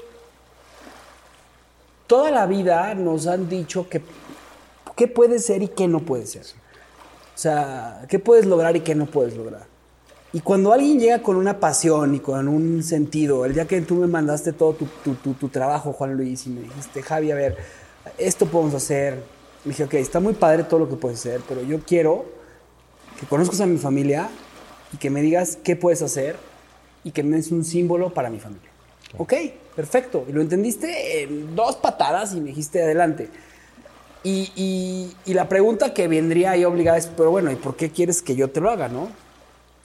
Y la respuesta a esa es porque me caíste bien, güey. O sea, porque me, hay algo que me hizo sentir bien contigo mismo, que lo dije desde el principio del, episodio. ¿Qué pasa con Juan Pablo? lo mismo, o sea. Igual, qué chido. Es, es, un tema de, de. ¿Empatías? De confianza. Sí. De confianza. Hoy leía una frase increíble que decía: Este. No, no soy un pendejo. Confié. Ahora. O sea, ¿Y cuántas veces nos pasa, o sea, yo porque lo he visto con ustedes, que he vivido, o sea, esta parte de que el artista confía. Claro. Y le terminan viendo la cara horrible y entonces, o sea... Pero también uno confía en sus habilidades y termina metiéndose la pata uno mismo. Sí, sí, sí, sí. sí, no, eso, eso es otra cosa. No, hay de todo. y la confianza puede salir mal. Pero no está mal. No, puede salir mal. No está mal. No, puede salir mal. Se necesita. a menudo sale mal. Cuando tú confías en, Sin embargo, en, en algo... Sí o sea, conlleva un aprendizaje. Sí, de acuerdo. Cuando tú haces algo por interés, entonces ya no conlleva el aprendizaje. O sea, ya el aprendizaje ya es algo que tiene que ver con el ego y tiene Pero que fíjate, y es medible. que también eh, esto es algo que, el arte, o sea, para ser un buen artista necesitas saber que el accidente es lo más valioso. O sea, cuando, cuando estás creando algo y te sale mal, como artista debes saber que sobre el error salen mejores cosas. ¿No? En la escultura pasa así, en el cine pasa así. Totalmente. Lo mejor que te puede pasar en el cine es un error, porque los errores cambian la, perspectiva que tenías sobre, sobre un trabajo y, al, encontrarle una forma nueva o sucede la originalidad. Eso es lo que es increíble, porque la originalidad no es posible por voluntad. No es posible. Tú no puedes decidir ser original. Perdón, pero eso es falso. O sea, ¿por qué? Porque todo lo que tú decidas viene de tu cabeza y de lo que ya está preconcebido. La originalidad aparece cuando hay un error y tienes que improvisar. Por eso yo, yo pienso, Juan, que, que mm, justo, ¿no? El valor del error, pero, pero, pero por eso también el valor de la acción. Es que no vamos a cometer errores si no estamos ejecutando una, un camino correcto. Aunque sea hipotético, ¿no? un deber, ¿no? Como, pues, como, como una, como hay una responsabilidad de, digamos que aquí, hay un tema bien interesante, Juan. O sea, el arte, el arte, yo creo que es el, el, el inicio del emprendimiento como hoy lo conocemos. O sea, el emprendedor que va y que busca este, eh, eh, estas personas en que confíen en lo que ellos hacen y, que le den dinero. y que, perdón, pero esa es la vida de, de cualquier, de cualquier artista. Emprendedor. ¿De dónde quieres que empecemos? O sea, de, de, cualquier emprendedor. Miguel Ángel. De, o sea, ellos fueron los primeros emprendedores que, que, que, buscaban el confía en mí. Yo puedo lograr esto de aquí. En Picasso, en estos cuates, en, en, en Juan Luis, en Juan Pablo. Entonces, o sea, todo este arte del emprendimiento viene basado desde un tema del arte. Sí. Yo tengo, una reflexión que compartir al respecto, Javier. Em, cuando, cuando revisamos la historia de las civilizaciones, eh, nos damos cuenta que el arte es una expresión em, pues para las clases altas para los gobernantes, para los templos. Tenemos, hay muchos ejemplos de templos llenos de arte, esculturas, gigantes y demás. Ese es, un tabú que se habrá que romper, ¿no?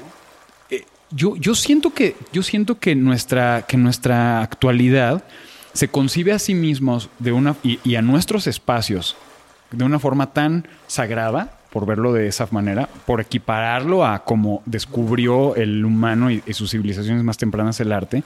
O sea, hoy, hoy tú puedes y, puedes tener en tu casa una obra que exalte tus emociones, que una obra y equiparar, por lo tanto, y pagarle a un artista en este plan de, mecenazgo que tú, en, en, un, en la artista que estás pagando, entonces por la visión que tiene alguien para hablar del tiempo en el que tú estás viviendo, con el que tú estás conectado. Es emprendimiento. Ese es emprendimiento, estoy totalmente de acuerdo, pero entonces seguramente el emprendimiento en esos, en esos ayeres, pues, pues era, era, era delimitado por una mano, por un dedo, por el dedo gobernante. Hoy tenemos la, hoy vivimos una algo muy irónico que es que es que, que es que tú puedes decidir, tú puedes decidir ser ese eh, ese gobernante y adornar tu templo, que es tu casa, con la obra que más alimente tu espíritu. Eh, para mí eso es un acto revolucionario con respecto al arte. Yo creo que nunca se había vivido un arte tan democrático en ese sentido como se puede, increíble, como se puede vivir hoy, ¿no crees? Qué, impresionante. Oye, Juan, pero a ver, regresando al, porque nos hemos movido en este mar de ideas, muchísimo. Está buena la marea. Está, está agitada la marea. Regresando a una cosa que dijiste, dijiste, hay dos temas, dos preguntas que voy a contestar más adelante, el tiempo y el espacio. Así es. Una de ellas, eh, perfecto, voy, voy allá. Este, una de ellas es que justo en este papel de, artista, de escultor, bueno, no quiero dejar pasar una cosa, que me rodeé desde tiempo, desde, desde tiempo, desde hace mucho tiempo, este, de gente que, que, que pudo tener la virtud y la, y la habilidad de acercarse y decirle, oye, dale por allá cerrando el tema de la vuelta al desierto, este, dale por allá, dale por allá. Y, bueno, yo no quiero decir que no les escuchara, pero sí, pero, pero imagínate qué importante es para la vida de un creativo que te digan, oye, güey, estás, o sea, vas. No, por supuesto. El apoyo de mis padres, el apoyo de mis amigos es, algo que ha sido, que, con lo que he sido muy privilegiado. Entonces, bueno, ya me, ya me siento en esta silla. Quien nos esté escuchando, antes de llegar al punto que vas a llegar, quien nos esté escuchando, quien tiene esta pena loca, creativa, vagabunda. este, Juan dijo algo muy cierto, la vida tiene medios para que te den cuatro o cinco cachetadas como Rafiki a, Simba y ponerte en el camino. Cada quien tiene su camino, pero escuchar vale la pena. O sea, ¿qué consejo das ahí? Claro. ¿Qué consejo doy ahí? Bueno, ¿qué consejo no? Porque consejo es como desaviondo, pero ¿qué opinión das? Yo creo que si te toca y que, o sea, yo creo que nadie puede eh, escarme, que hay que parar la oreja.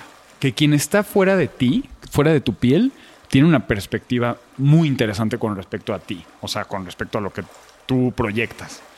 Eh, nunca es información que, cabe, que cae en saco roto, ¿no? No hay que ponerla en primer lugar porque de la piel para adentro es donde pasan las cosas de uno, pero, pero nunca, nunca cae en saco roto.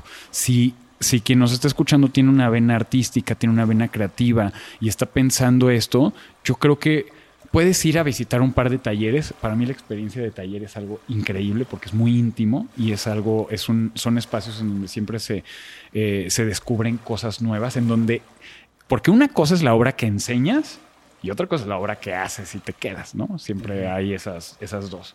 Este, entonces, el taller es ese lugar de encuentro y, quien tiene inquietud eh, este, al respecto, que lo intente, que lo haga, que lo ejecute, porque, porque el arte no se piensa, porque, porque no, pues sí, la escultura no es una cosa que, que yo te puedo decir, es que tienes que pensar, y puedes pensarla seis meses y un año, pero no vas a descubrir nada de ella hasta que no tengas las manos llenas de mugre y estés ahí en la movida. Ahí es donde pasan las cosas. Ahí es donde pasa de verdad, donde descubres, oye. Pero ¿qué, qué, qué, qué enseñanza aplicada a la vida?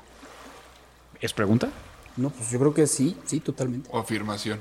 Pues no, es que, es que te, es que, es que ese es el momento en donde estás, en donde tus miedos se están puliendo, en donde tú creías que no te iba a salir una nariz así, o tú creías, o tú creías que ibas a poder hacer es un. Es el enfrentamiento de tus Ahí es el campo de batalla.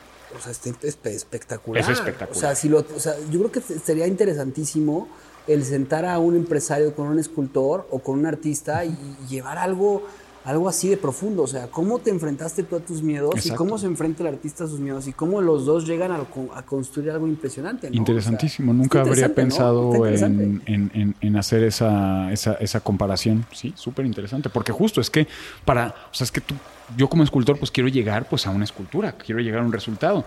llegar a ese proceso, hay un libro ahora que me han recomendado mucho que no he tenido oportunidad de leer que tiene que ver con todos los ritos que hay de por medio para poder, hasta el momento, ¿no? O sea, yo en la mañana riego mis plantas, me tomo un café, hago mi yoga, y, pero es una lista de cosas en las que hasta yo, hasta que cuando las termino, digo, estoy listo para poner mis manos. Eso es interesante. Futbolistas, deportistas, basquetbolistas, tienen un rito. Es rito. Tienen un rito. Siempre lo hemos tenido. Siempre hay un rito. Y, pero es que es una rito rutina. o sea, por ahí debe venir, ¿no? Pero es interesante. Para mí los ritos son muy, muy sencillos, ¿no? O sea, por ejemplo, bueno, la batería. Te has convertido en una persona pragmática, pero no estoy seguro que el. No, sí, siempre he sido así. Por ejemplo, para mí, el, la batería, ¿no? ¿Te acuerdas cuando tocábamos este, juntos? Y, bueno, que, es, algo que siempre he tenido. Para mí, el rito es quitarme los zapatos. en ese, eh, pero es instantáneo, ¿no? Eh, en el caso de escribir, por ejemplo, este, generalmente necesito alguna bebida. Este, puede ser un café, puede ser, este, depende de la hora, pero pues, un vino tinto, no sé. En la hora del día, la energía, es algo que yo me he dado cuenta, la energía. Yo, yo fui mucho tiempo alguien nocturno.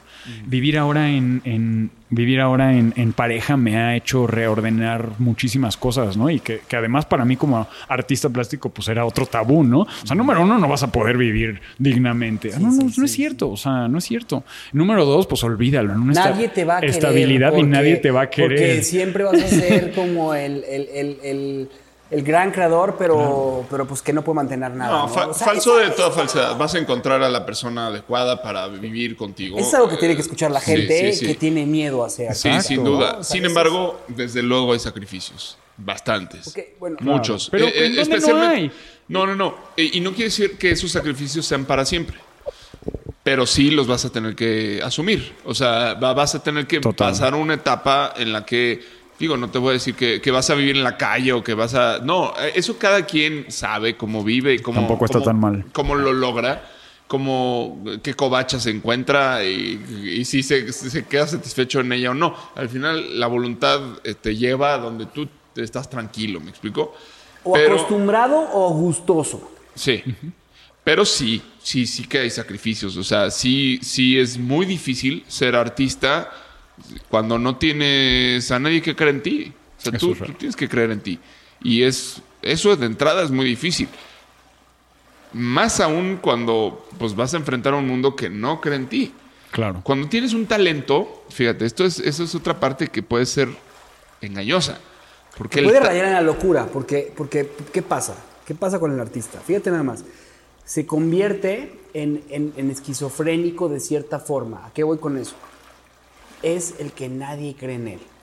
O sea, es el tipo al que dice, es que yo tengo emerge de yo tengo esto, yo puedo lograr esto. Y cuando vas y lo platicas, tú me pones el ejemplo de que tú creíste en mí, yo creo en ti, Juan, o sea, y creo no ciegamente, porque hay cosas que sí digo, oye, no, acá me la quieres, de aquí, acá, y me escuchas, pero, pero sin meterme en tu obra, pero sí, sí, sí, sí, pones como atención a lo que te digo y las cosas jalan de repente. Hay cosas que no, y como ya lo vivimos hace poquito, pero este tema de, de, sentirse que nadie cree en ti es muy de la locura. Es muy de estar en un espacio en el que esto lo va a lograr, esto lo va a lograr, no lo logro, no lo logro, no lo Es un, espacio de locura. Oye, sí, pero, déjame decirte algo para acabar la idea que traía, que, que es que, o sea, puede ser que tú tengas un talento que la gente vea o que tú veas o que, no sé, a lo mejor hay, talentos que luego no, no, son tan fáciles de reconocer para los demás porque, pues, a ver, tú cómo reconoces a un buen programador de computadora, pues no tienes idea, ¿no? Este, pero el talento no hace al artista. O sea, eh, lo importante es que tengas una visión, que tengas algo, algo que te mueve, un hambre, una, algo que, muy, muy a menudo es algo indescriptible. O sea, eso es la dificultad, porque no sabes qué es, pero se siente, ¿no? Se siente en el estómago. Es algo que dices, ay, no puedo, no puedo sin esto, no puedo. Eh, a ver, yo entrego todo, me quedo sin nada, con tal de sentir esto otra vez, ¿no? Porque, porque siempre hay además una primera vez en lo que eh, cuando, cuando sabes, dices, esto es lo mío. De acuerdo. Fíjate que yo, yo eh, redondeando el, tema de vender seguros, de trabajar para el plástico, de tener mi comida para perros, que son proyectos que yo realmente, eh, eh, no, no todos los amaba, pero algunos sí, pero otros pues nada, son trámite, ¿no? Como decíamos, el camino que uno tiene que ejercer. Y cada vez que mi trabajo, llámele el que tú quieras, me dejó abajo, me dejó abajo porque no salió, porque no se concretó la venta, porque no llegó el pago, porque hubo problemas y le perdí en lugar de ganarle, bla, bla, bla, bla, bla, bla, bla. Una escultura me salvó el pellejo y me puso una, un sándwich en la mano y pagó mi renta o me metí unos pesitos a la bolsa, pero siempre, esa es, la, esa es mi constante. Y, y entonces yo me di cuenta yo, yo quería tener un negocio y, dedicarme tranquilamente al arte. No conozco a, ningún colega artista que, que, haga eso en realidad, pero, pero... Todos buscan eso. Todos buscamos eso, por supuesto, porque es un espacio seguro. Yo tuve un gran maestro este, que se llamaba, se llama, se llama, se llama, se llama Abraham Nosnik, este, de Harvard. Él, nos daba clases en la maestría en, México y, y muy reconocido. Y decía, yo les pido que hagan, o sea, que hagan su utopía. Haz tu utopía. Claro. Escríbela, vívela, disfrútala, siéntate, gózala en el momento que le estés. O sea, a ver, enciérrate en un cuarto oscuro y di, esta es mi utopía, y esto, esto. Y en el momento que termines de hacer esa utopía, léela. Vívela, gózala y disfrútala otra vez, ¿ok? Es que es una utopía, de eso se trata. Claro. De eso, se, trata. O sea, y es lo que acabas de decir. De eso se trata el hacer, el arte de hacer todo esto. O sea, sí, el arte te puso un sándwich en la mano. Claro. Porque es tu utopía. De acuerdo. y, entonces, decía, Galeano. Le damos la vuelta a la eh, página. Galeano decía, este, la utopía no es para, para, para conquistarla, es para caminar. Oye, y además me, hace, me hacen pensar con esto, con esta, con estas reflexiones de la utopía, en, una idea, ¿no? Que era como, y a mí me encanta soñar, tengo un diario de sueños. No lo tengo tan actualizado, pero se lo súper recomiendo. Que es como Carl Jung o qué? Onda Carl, Carl Jung. Una libretita al lado de la cama con una pluma. Antes, lo primero, y yo voy automático al celular y me pongo unos manados a la mano porque es una cosa horrible, pero es lo primero a la libreta y dibujas lo primero que se te viene a la mente con respecto a tus sueños. No les voy a hacer el cuento muy largo. Eh, hay una cuestión como romántica que es, bueno, si tú sueñas, si tú tomas todo este tiempo, las ocho horas que necesitas diario, y es un acto para, para soñar, para mezclar todo el subconsciente acá arriba, no sé qué, Y de pronto, pum, abre los ojos y estás otra vez en este plano. No es, no es eso una señal totalmente relacionada con esta. Totalmente. Totalmente. Totalmente. Y no es ese tiempo el que cargas las pilas para luego ir a ejecutar tu utopía, por más estúpida que parezca.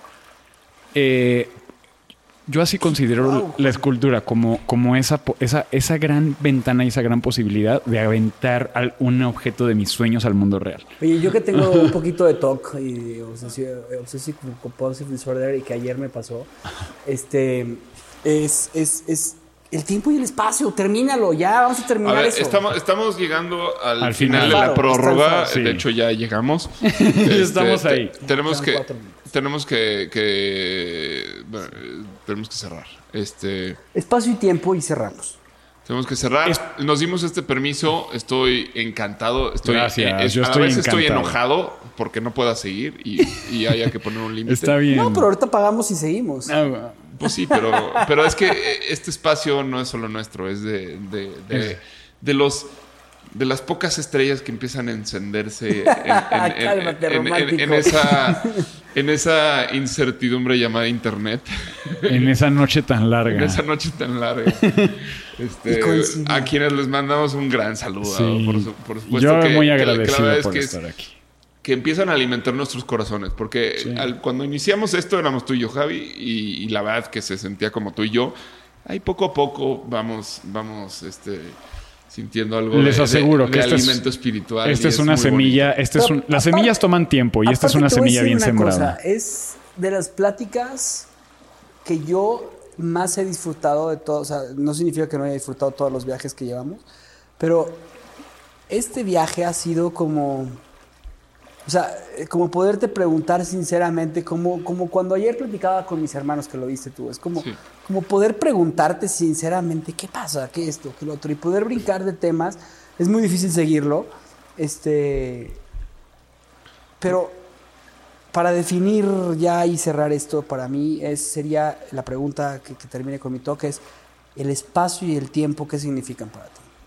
Eh, estoy encantado de estar aquí en, su balsa. Eh, me da mucho gusto saber que además de compartirlo con ustedes, eh, hay otros oídos inquietos que con los cuales me va a dar muchísimo gusto repetir estos estas, grandes viajes. Y, y, entonces el espacio y tiempo. Eh, cuando estamos aquí sentados preguntándonos, ¿a dónde mierdas vamos? Perdón por las malas palabras. Ya se han dicho algunos. Ok, este, ¿a dónde vamos? O sea, neta es que. Aparte dijimos que teníamos espirituosos, entonces no hay bronca. Neta, ¿a dónde vamos? Y, y, y, entonces yo, yo me senté y me sentaron en esta silla del artista plástico y es una pregunta que me hago, que me hago realmente con seriedad. Y como buen espirituoso, también me tomo libertades para contestarla. Muchas. Y, y entonces. Eh, y entonces, para mí, el material, como les decía, ha sido algo que me ha dado respuestas. En un mundo de concreto, las esculturas son de concreto. Eh, hay una línea que se empieza a abrir con respecto al bioarte de esculturas que de, organismos bacterianos que crecen y, crean materiales tan sólidos como la madera que eh, con los que se puede crear. Se pueden, hoy hay mobiliario, hoy hay piel, hay sillas, hay demás. Eh, yo quiero estar, yo quiero creer que, que, al proponer esculturas que crezcan en su propio molde, eh, como de, hechas de hongos, eh, pueda sembrar el antecedente, y si no con esto, con algún otro proyecto, pero esa es mi misión, entiendo, sembrar un poco el antecedente de lo que hoy parece locura, de lo que hoy no tiene sentido para el arte, tal vez para la sociología o tal vez para la economía, pero que el arte sí le da la oportunidad de surfear ese extremo y de, y de decir, bueno, bueno, yo, lo, yo, lo, yo quiero ponerlo sobre la mesa a ver Me parece increíble porque... Crear un arte biodegradable. No, no biodegradable, porque no sería degradable. No, sí, eso es, lo, eso es lo, lo interesante de esta idea, para mí al menos. O sea, cuando el arte normalmente se crea para perdurar en el tiempo con mármol, bronce, etcétera, etcétera, crea un arte biodegradable que solo va a persistir si la gente le da valor, ¿no? Pues sí, sí, sí, de acuerdo, porque tiene la capacidad de, persistir. Estos, pero, estas... pero aparte que está viva, güey. Y que crece, que crece. O sea, imagínate nada más tener Bueno, no, menos viva que un mármol, me imagino. No, no, no, pero no, no, esto es un organismo vivo que crece. Por ejemplo, pones, no sé, lo que lo primero que se viene a la mente en esto es eh, pones una rama eh, creada o, una estructura creada, por no decir rama, creada de un material en el que el hongo se pueda reproducir. En medio de un patio interior de una casa o de una cocina en la que tú le vas a decir a la familia y a los niños lo que tú le pongas de intención en este, a, esta escultura se irá creando. Porque es totalmente libre. Imagínate la que va creándose ciertos hongos por todo este lugar hasta el momento en que el niño le deja de poner intención o la familia le deja de poner intención, sí se vuelve biodegradable. Pero si no, es una escultura viva que sigue creciendo hasta donde tú digas. Porque si llega al techo y se convierte, y dices, ya no, aquí, aquí lo corté. Si es así, ¿Sí, funciona así. No, no. Eh, eh, Según yo se corta. De acuerdo, crece. con la luz, ¿no? Crece con, crece. A ver, a ver, estas esculturas con las que estoy trabajando en mi, en mi, en, mi, tallercito. pero, pero tiene, me encanta, porque por supuesto que da para lo, que da para lo locura. Si esto no es locura, o sea, esto es irracional, ¿no? ¿Quién va a querer una escultura de hongos? Que esté viva y que se que mueva. Esté viva y que, se, mueva. ok. Entonces resulta que he trabajado con moldes, he trabajado con resinas, bla, bla, bla, bla. Resulta que estoy haciendo experimentación metiendo semilla de hongo que, que se mete a un molde, crece el micelio, que es la raíz del hongo, esta raíz abarca y aglutina, parece un cerebro, parece, sí, sí, parece una, es muy fibroso, crece en ambientes ricos en celulosa, en este caso es acerrín. Entonces crece, crece, crece, crece, crece el micelio, lo desmoldas, la, la seta, o sea, el hongo es, una, es un mecanismo que aparece del micelio. Cuando el micelio pierde humedad, el micelio, que es como el mocito que le sale a tu sándwich de secundaria, cuidado ahí. Y que, y que parece un poquito como las branquias del, del, del, del pescado, ¿no? Del pez. Esto es un tejido como es, es, es, es, como madera, como, como el MDF. No, alcanzo a, exacto, no alcanzo a hacer la relación con la, con la, con las branquias porque es una, es, es una telaraña. Hace cuenta que es una telaraña y cuando esta telaraña se estresa, se contrae salen las setas y esas setas quiere decir que, el micelio ya se está muriendo y por las setas salen las esporas y viajan. Es una cosa viva, es, sembrar hongos. O sea, cualquiera, cualquiera que, se, meta a la siembra eh, de, de, hongos o de microorganismos, este... Eh, ¿Y esto cómo lo utilizas al espacio y el tiempo? ¿Por qué? Porque si hoy podemos hacer arte y apreciar, y tuve una serie que, con la cual colaboré con Juan Pablo que que, era, que estaba hecha de piezas con carbón. Y la gente se sacaba mucho de onda. ¿Por qué me estás dando una escultura hecha con carbón vegetal quemado, que huele a quemado? Que... Y entonces dije, a ver, ok, ok, eso está rompiendo, lo estás adquiriendo, tiene una carga estética, pero tiene detrás eh, tiene detrás un porqué y ese porqué quiere y ese porqué pretende un poquito incomodar esa zona de confort en la que por lo menos, porque estoy seguro que si nos metemos a rascarle, no estoy inventando el hilo negro, pero sí lo quiero traer al, círculo en donde yo tengo la capacidad de impactar. Entonces, este, si, si, hoy, si hoy empezamos a, con, a, con, a, con, eh, a convivir. Pues no, no, es que no es convivir, es, más bien, perdón, es que me trabé, eh, este, a, a concebir. Los microorganismos, su papel en este mundo, en, en época de COVID, esto es algo que me muele a la cabeza, ¿no? O sea, empecemos a entender que somos una, un organismo mucho más complejo, más allá de los humanos, que, que, que los microorganismos forman parte esencial y sustancial del equilibrio en el mundo, tan sustancial y tienen un lugar para mí tan importante que deben e ir a un museo representando una figura humana. Ok, ya te entendí. Y hacernos y representarnos así, hechos a partir de este crecimiento bacteriológico o, de, o, fúngico y, entonces, en mi cabeza, porque no existe ahora una escultura así, pero está cocinándose en mi baño de mi estudio, en mi cabeza, ver algo así eh, puede ser que abra una grieta. Bueno, esto es. Podría seguir todo. Esto es Juan Luis. Todo el día, esto es Juan Luis. Eh, Juan Luis ha trabajado con, todo tipo de materiales, o sea, yo lo he visto. Eh, eh, tienes cosas que me encantan, tienes cosas que me gustan más o menos y tienes cosas que no me gustan. Así es esto. Sin embargo, esto que estás mencionando me, me fascina, me, me vuelve loco. Realmente, pues hay que invitar a la gente. Vean la obra que ha hecho Juan. ¿Dónde la pueden ver? Este, Juan Luis Potosí, arroba Juan Luis Potosí. Eso da para otra historia, pero así es. Juan Luis Potosí en cualquier plataforma. Eh, incluso juanluispotosí.com es mi web. y, yo, quiero, yo quiero, cerrar, cerrar con una, con una algo muy clásico de, la balsa. Y es qué mensaje le vamos a dejar ahorita a, todos nuestros escuchas. Y yo, yo, yo quisiera reflexionar en qué es el arte, ¿no? Y, para mí el arte, después de todo lo que hemos, platicado, es lo que puede tener la expresión y el significado de algo que hacemos. Para mí sería el arte. Ok. Pues eh, después de esta gran plática, el arte para mí va a ser lo que...